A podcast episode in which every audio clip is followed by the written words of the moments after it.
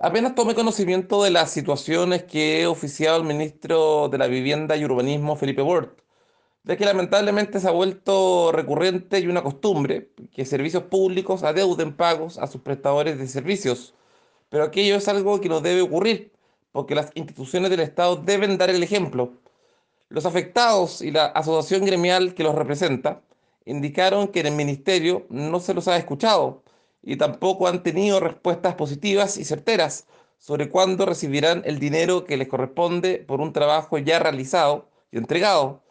Por lo mismo es que le solicité al ministro que resuelva esta situación a la brevedad y que indique las razones de la demora en los pagos.